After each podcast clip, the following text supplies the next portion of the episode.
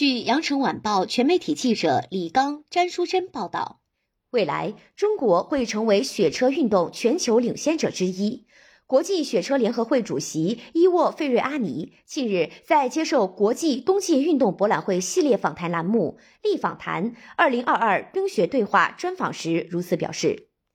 费瑞阿尼说：“雪车运动正式出现已经有九十九年，明年将迎来十分重要的百年纪念。”还没有几个运动联合会能有这么悠久的历史，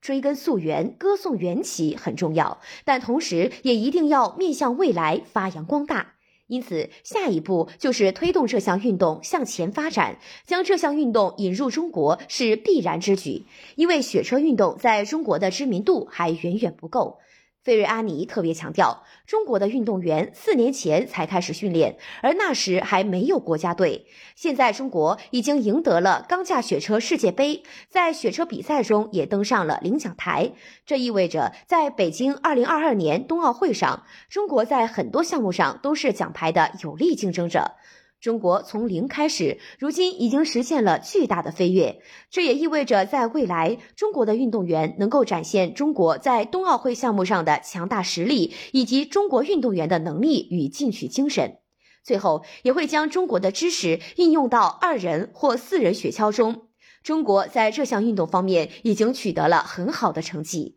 我预测，在未来四年、八年、十年内，中国会成为该项运动的全球领先者之一。费瑞阿尼说道。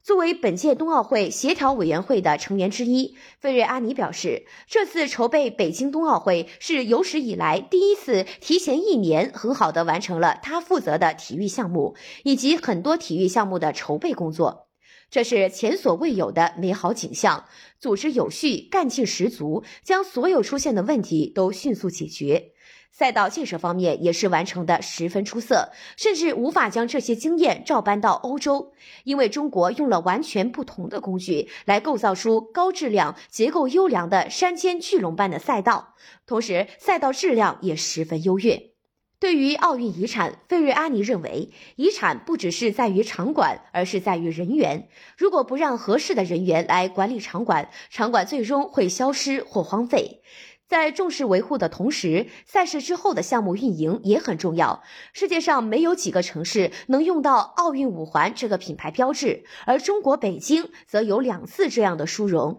一次是夏季奥运会，一次是冬季奥运会，成为有史以来第一个夏冬双奥之城。